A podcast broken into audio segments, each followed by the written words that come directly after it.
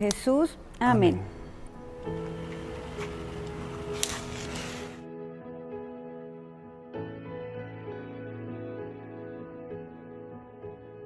Brillando en medio de la oscuridad.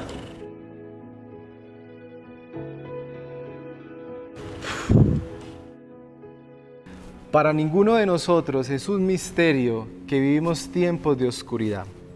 El solo hecho de ver las noticias nos informan de la cruda realidad que vivimos en la actualidad. Solo por citarle un ejemplo de la oscuridad en que vivimos, Gina Tambini, columnista del periódico El Tiempo, esta semana escribió lo siguiente. La semana pasada la pandemia por COVID-19 llegó a 11.5 millones de casos reportados y 417 mil muertes en la región de las Américas considerándose esta el epicentro de la pandemia que aporta más del 50% de los casos a nivel mundial. Pero me llamó mucho la atención su segundo párrafo en esto. Detrás de estas estadísticas se esconden millones de historias de dolor por las vidas perdidas. Y también el sufrimiento de quienes han tenido que enfrentar los impactos en otras esferas de la vida, como por ejemplo la pérdida económica hasta las afectaciones a la salud mental. Vivimos tiempos de oscuridad. Y mis hermanos, esta es una crisis que está poniendo a prueba no solo los principios y valores, sino aún nuestra fe. Por lo tanto, la iglesia en estos tiempos vive un gran desafío. Y la pregunta que todo esto debe generarnos a nosotros, la iglesia del Señor Jesucristo, es, ¿cómo podemos brillar en medio de tanta oscuridad? ¿Cómo la iglesia puede mostrar la voluntad de Dios hacia un mundo que no le conoce? ¿Cómo podemos actuar cuando nosotros mismos nos vemos en medio de tanta oscuridad? Y saben, hoy Dios nos va a hablar. Y Dios hoy nos va a mostrar que no solamente Él nos ha salvado, sino que nos va a utilizar para hacer evidente que Dios está con su pueblo y para mostrar a un mundo que está sumido en la oscuridad que Cristo Jesús es un gran rey que puede seguir y sigue salvando a muchos. Así que yo le invito, acompáñeme a leer Filipenses capítulo 2, versículos 12 al 18 de nuestro texto de predicación. Y leamos juntos la palabra de Dios. Dice, versículo 12, así que, mis queridos hermanos, como han obedecido siempre, no solo en mi presencia, sino mucho más ahora en mi ausencia, lleven a cabo su salvación con temor y temblor. Pues Dios es quien produce en ustedes tanto el querer como el hacer para que se cumpla su buena voluntad. No olvide eso, para que se cumpla su buena voluntad. Hágalo todo sin quejas ni contiendas, para que sean intachables, para que sean puros, para que sean hijos de Dios sin culpa en medio de una generación torcida y depravada.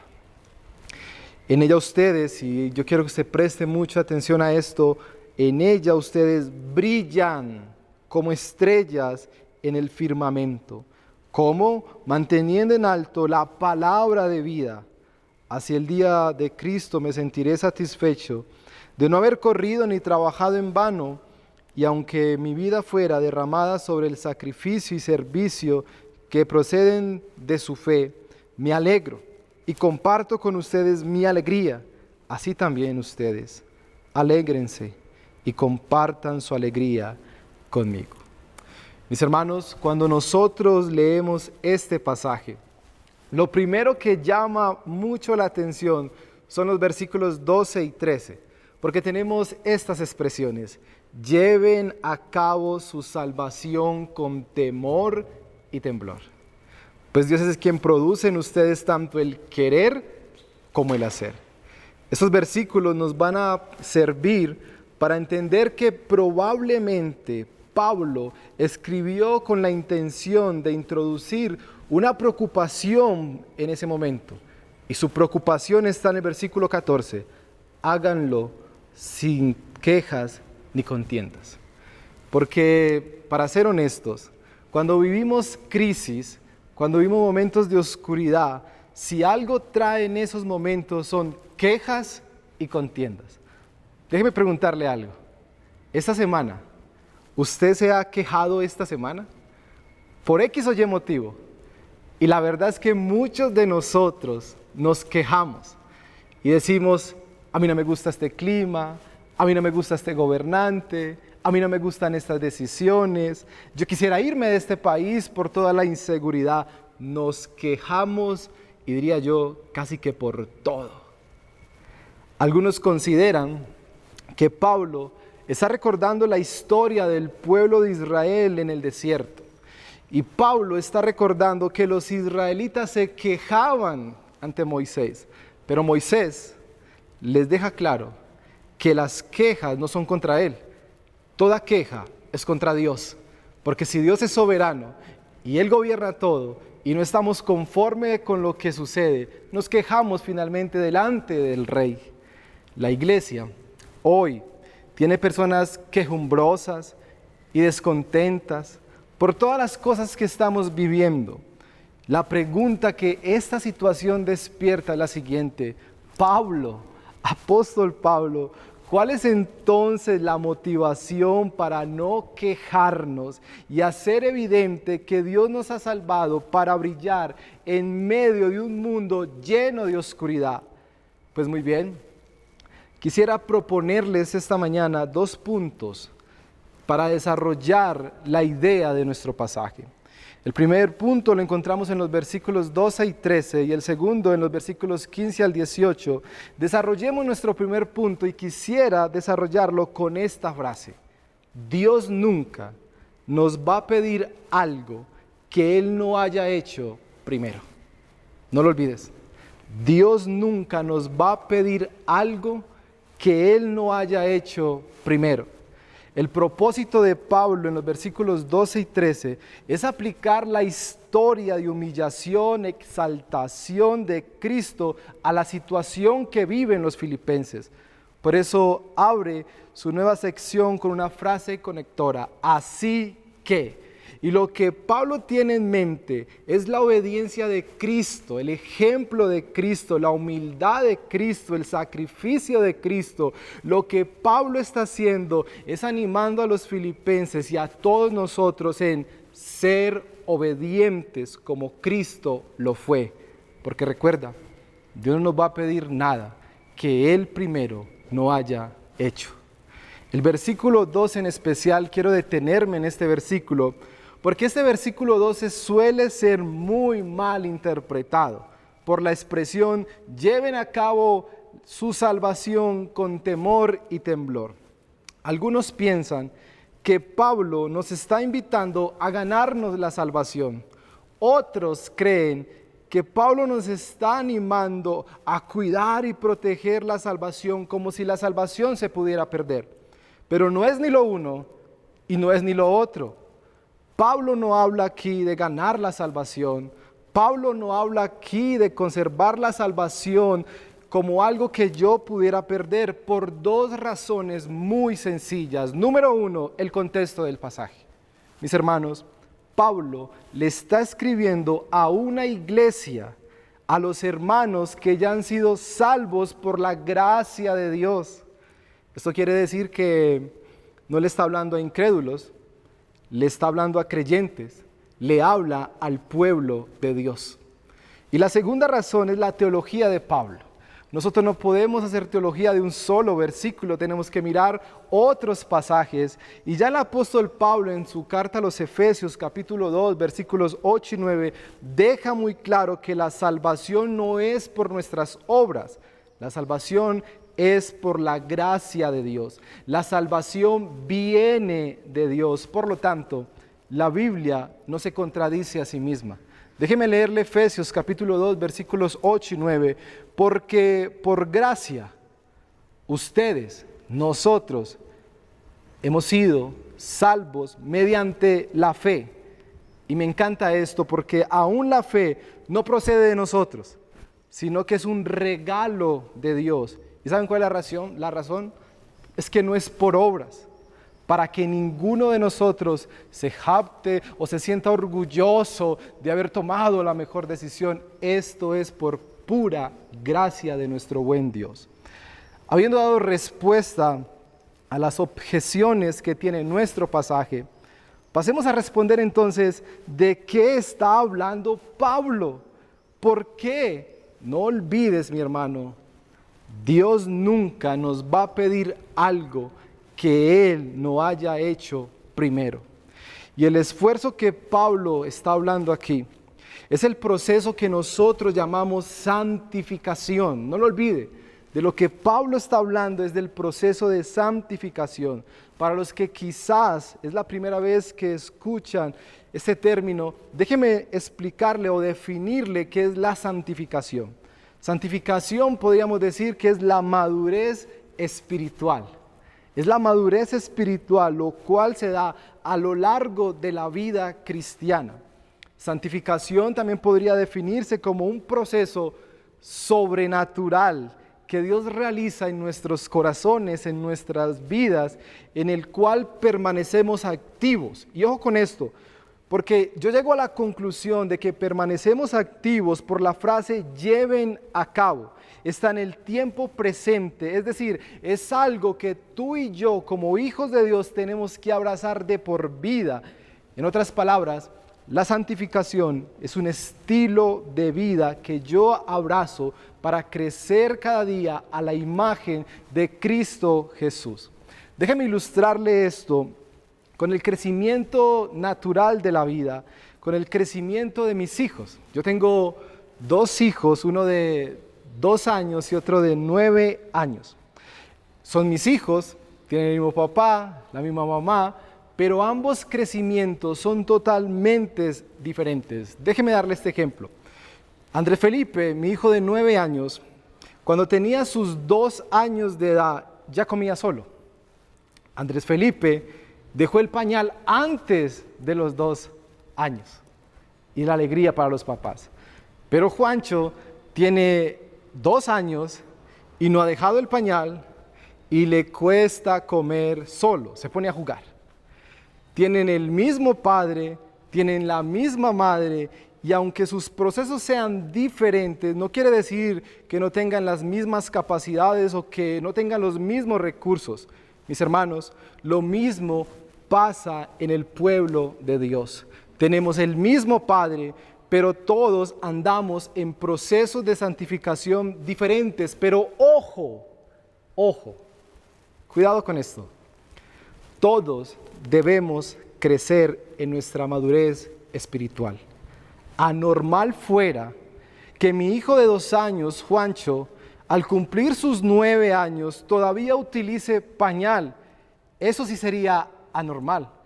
Algo pasa.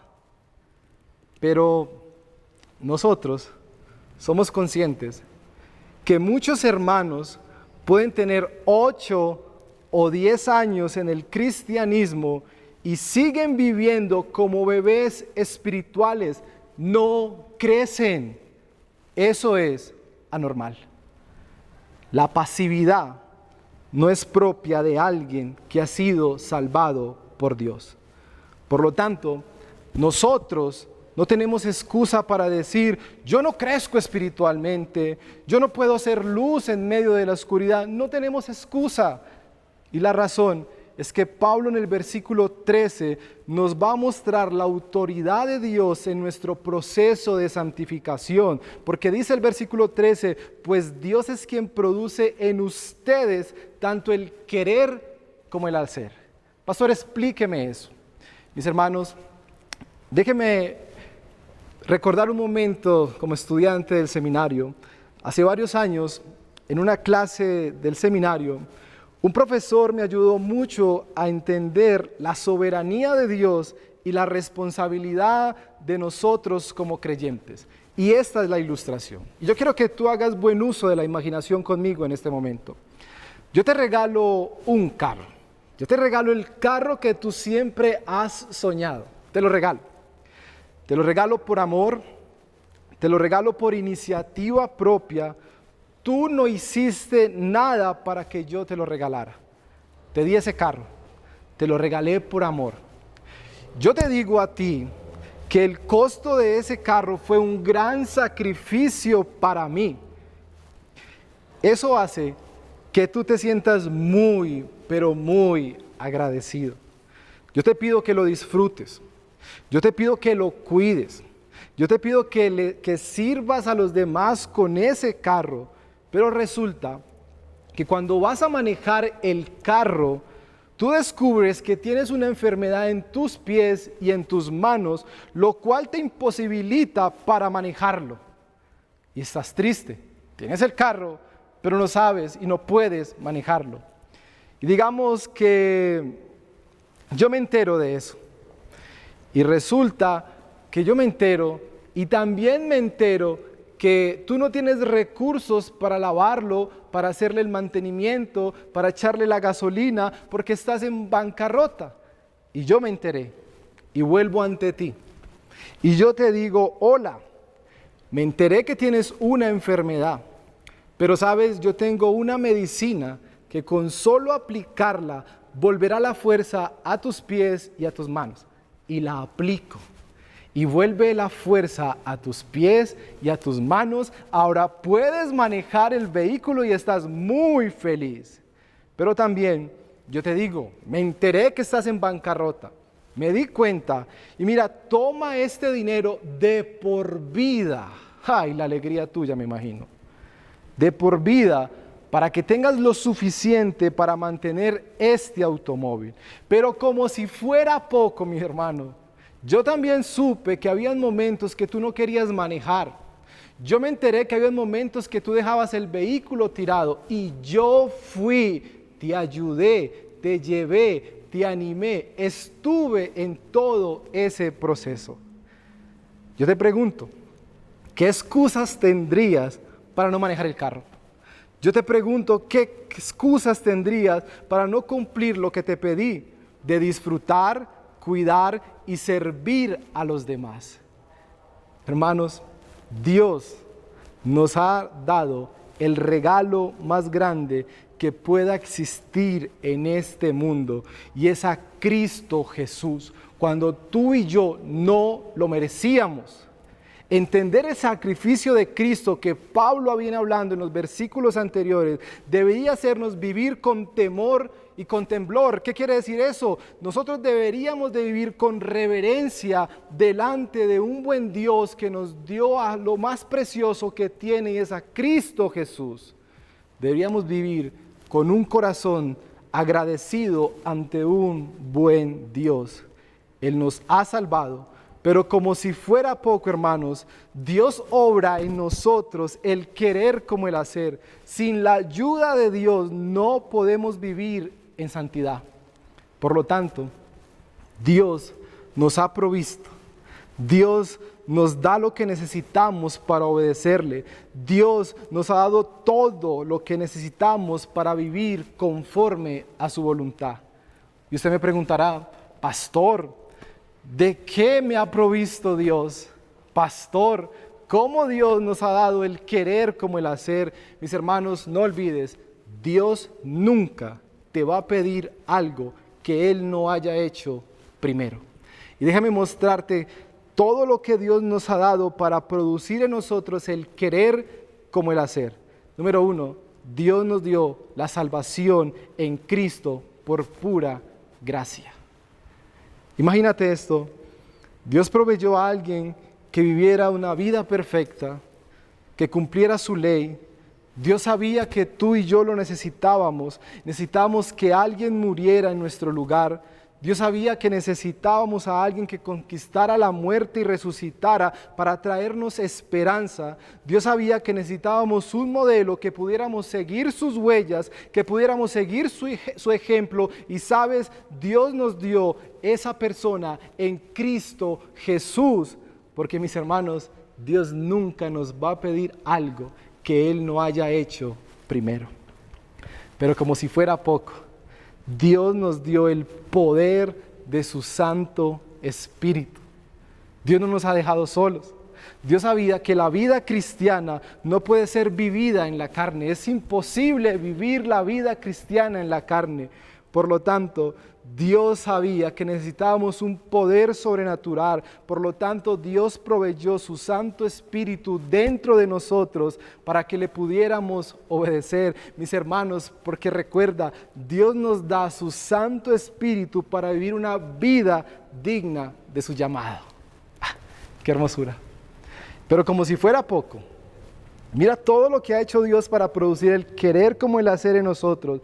Dios nos dio su palabra revelada para seguirle, para amarle.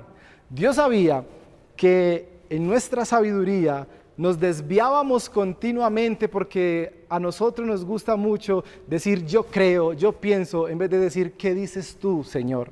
Pero Dios lo sabía. Y Dios sabía que podíamos desviarnos y no mantenernos en su camino. Por lo tanto, Dios nos dio su sabiduría, su palabra revelada en la Biblia. Porque recuerda, Dios nunca nos va a pedir algo que Él no haya hecho primero y que Él no haya dicho primero. Eso es misericordia de parte de Dios. Y como si fuera poco, hermanos, para brillar en medio de esta oscuridad. Dios es tan bueno que sabía que necesitábamos ser entrenados, que sabía que necesitábamos ser animados y nos dio pastores y nos dio líderes para que nos entrenaran, nos animaran en esta hermosa carrera de la fe, porque mi hermano recuerda, Dios nunca te va a pedir algo que Él no haya hecho primero. No tenemos excusa para no ocuparnos de nuestra salvación. No tenemos excusa para no brillar en medio de tanta oscuridad. Tenemos el ejemplo de Cristo, el sacrificio de Cristo, tenemos el poder del Espíritu Santo, tenemos la palabra de Dios revelada, tenemos a los pastores y líderes enviados de parte de Dios. ¿Cuál es tu excusa? Dios nos ha provisto de todo lo necesario para hacer su voluntad y brillar en medio de la oscuridad. Creo yo que cuando vemos un hijo de Dios no viviendo como es digno de su llamado, todo lo que acabo de mencionar, asumiendo pues que es un hijo de Dios, probablemente ha comenzado a alejarse, ya sea por rebeldía o por falta de lectura de la palabra, o por falta de oración, recuerda esto, separados de Él, separados de Cristo, tú y yo nada podemos hacer, porque la vida cristiana no se vive en nuestras fuerzas, se vive en el poder del Espíritu Santo. Ahora, una pregunta que podemos hacernos es, ¿para qué Dios está haciendo todo esto? Y mis hermanos, el versículo 13, parte B, dice, para cumplir su buena voluntad. Y esto me permite entrar en mi segundo y último punto, el cual quiero conectar con esta frase. La voluntad de Dios se expresa a través de la iglesia. La voluntad de Dios se expresa a través de la iglesia. Tú y yo somos la iglesia. Mis hermanos, al igual que la iglesia en la época de Pablo, la iglesia de hoy vive en medio de una sociedad y un mundo pervertido. La perversidad del mundo moderno es evidente y escandalosa. Los ejemplos aquí sobran porque a diario lo vemos.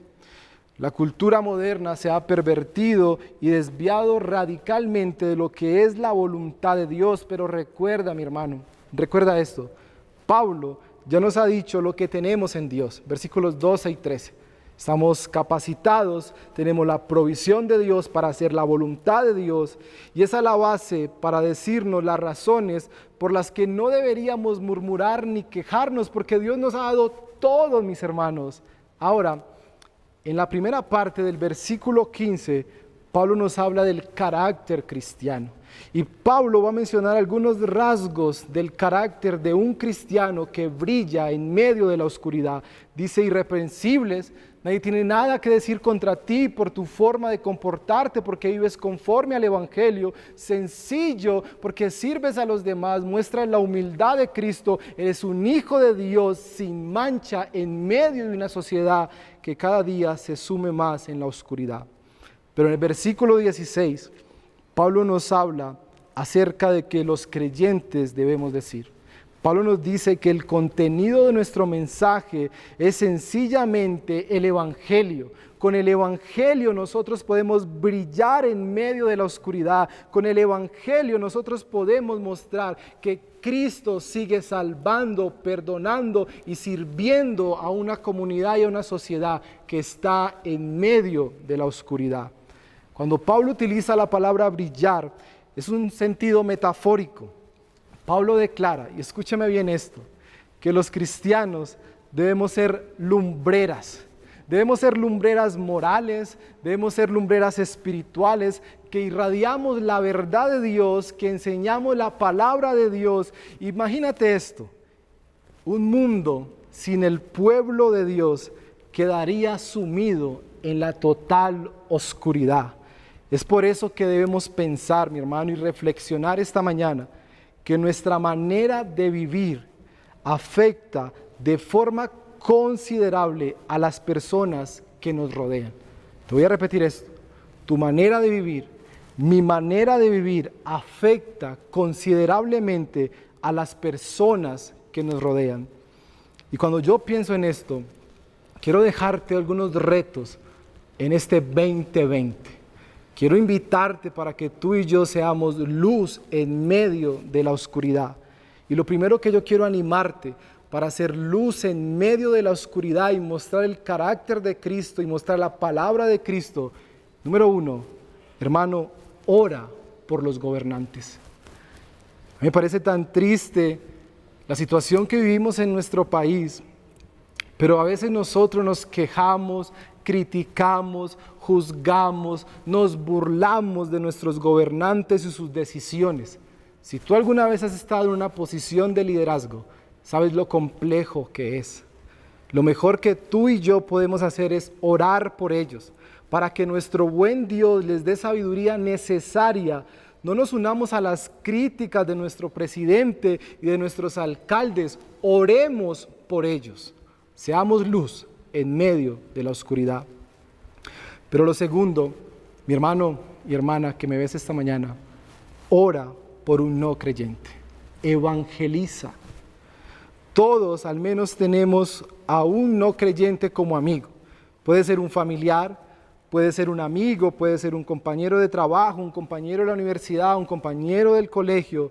Toma este mes, agosto y septiembre, toma estos dos meses y escribe el nombre de esa persona y llama a esa persona y dile, quiero orar por ti este mes. Y compártele, dile, compárteme un motivo de oración por el que yo pueda clamar a Dios por ti en estos tiempos tan difíciles. Y toma tiempo para orar por esa persona. Pero también pídele a Dios que te dé la oportunidad de predicarle el Evangelio, porque mi hermano, tú y yo estamos llamados a ser luz en medio de la oscuridad. Pero también te quiero animar y te quiero retar en este 2020. Ayuda a una familia necesitada. Si conoces a alguien que pasa por momentos críticos, según como Dios te haya bendecido, ayuda. Pero no solo es entregar ayudas físicas, la necesidad más grande que requiere hoy las personas es la ayuda espiritual.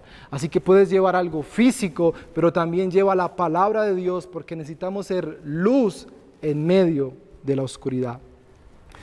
Y mis hermanos que quizás son los únicos creyentes en su familia, te animo esta mañana para que organices una reunión si eres el único creyente, si solamente son dos creyentes en una familia.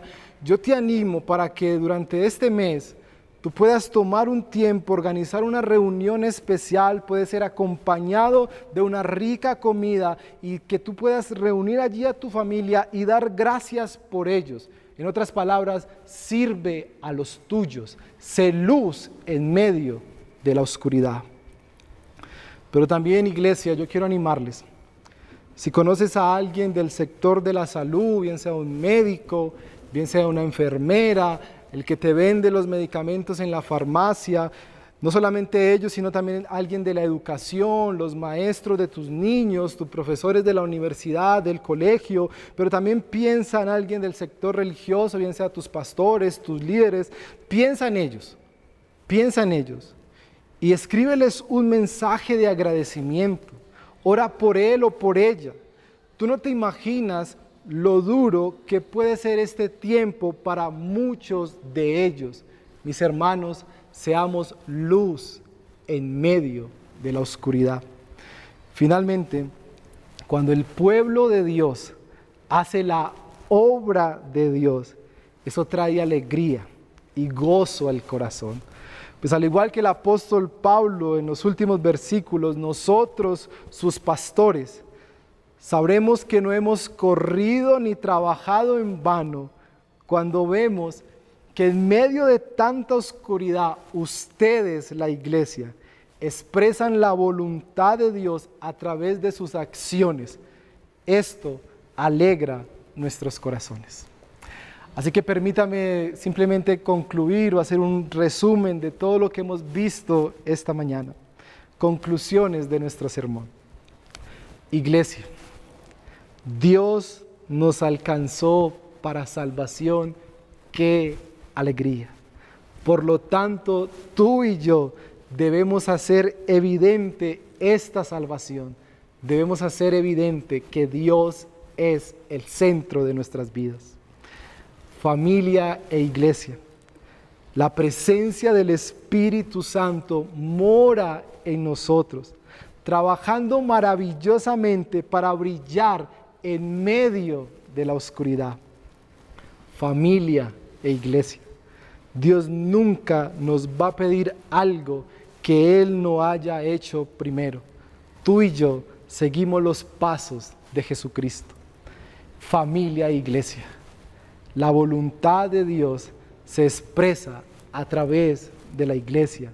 Seamos luz en medio de tanta oscuridad, expresando la voluntad de Dios con nuestras acciones. Y te animo a pensar en esto. La manera en que vivimos afirma o niega nuestra salvación. La calidad de vida de un creyente es la base de su testimonio.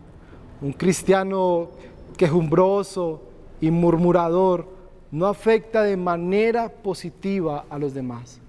¿Cómo estás viviendo? No olvides, brillemos en medio de la oscuridad. Padre, Gracias por recordarnos la hermosa misión que tenemos. Gracias por salvarnos. Muchas gracias. Gracias Señor por darnos tu Santo Espíritu. Gracias por producir en nosotros tanto el querer como el hacer y el hacer tu voluntad. Ayúdanos en los diferentes desafíos que tenemos.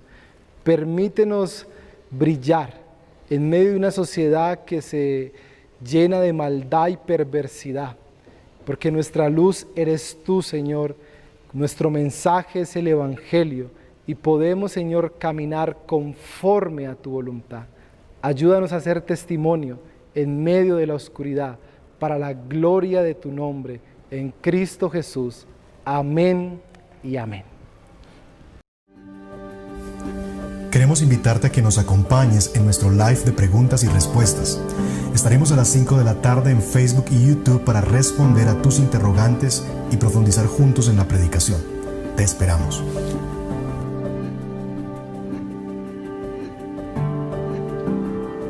Gracias por estar con nosotros.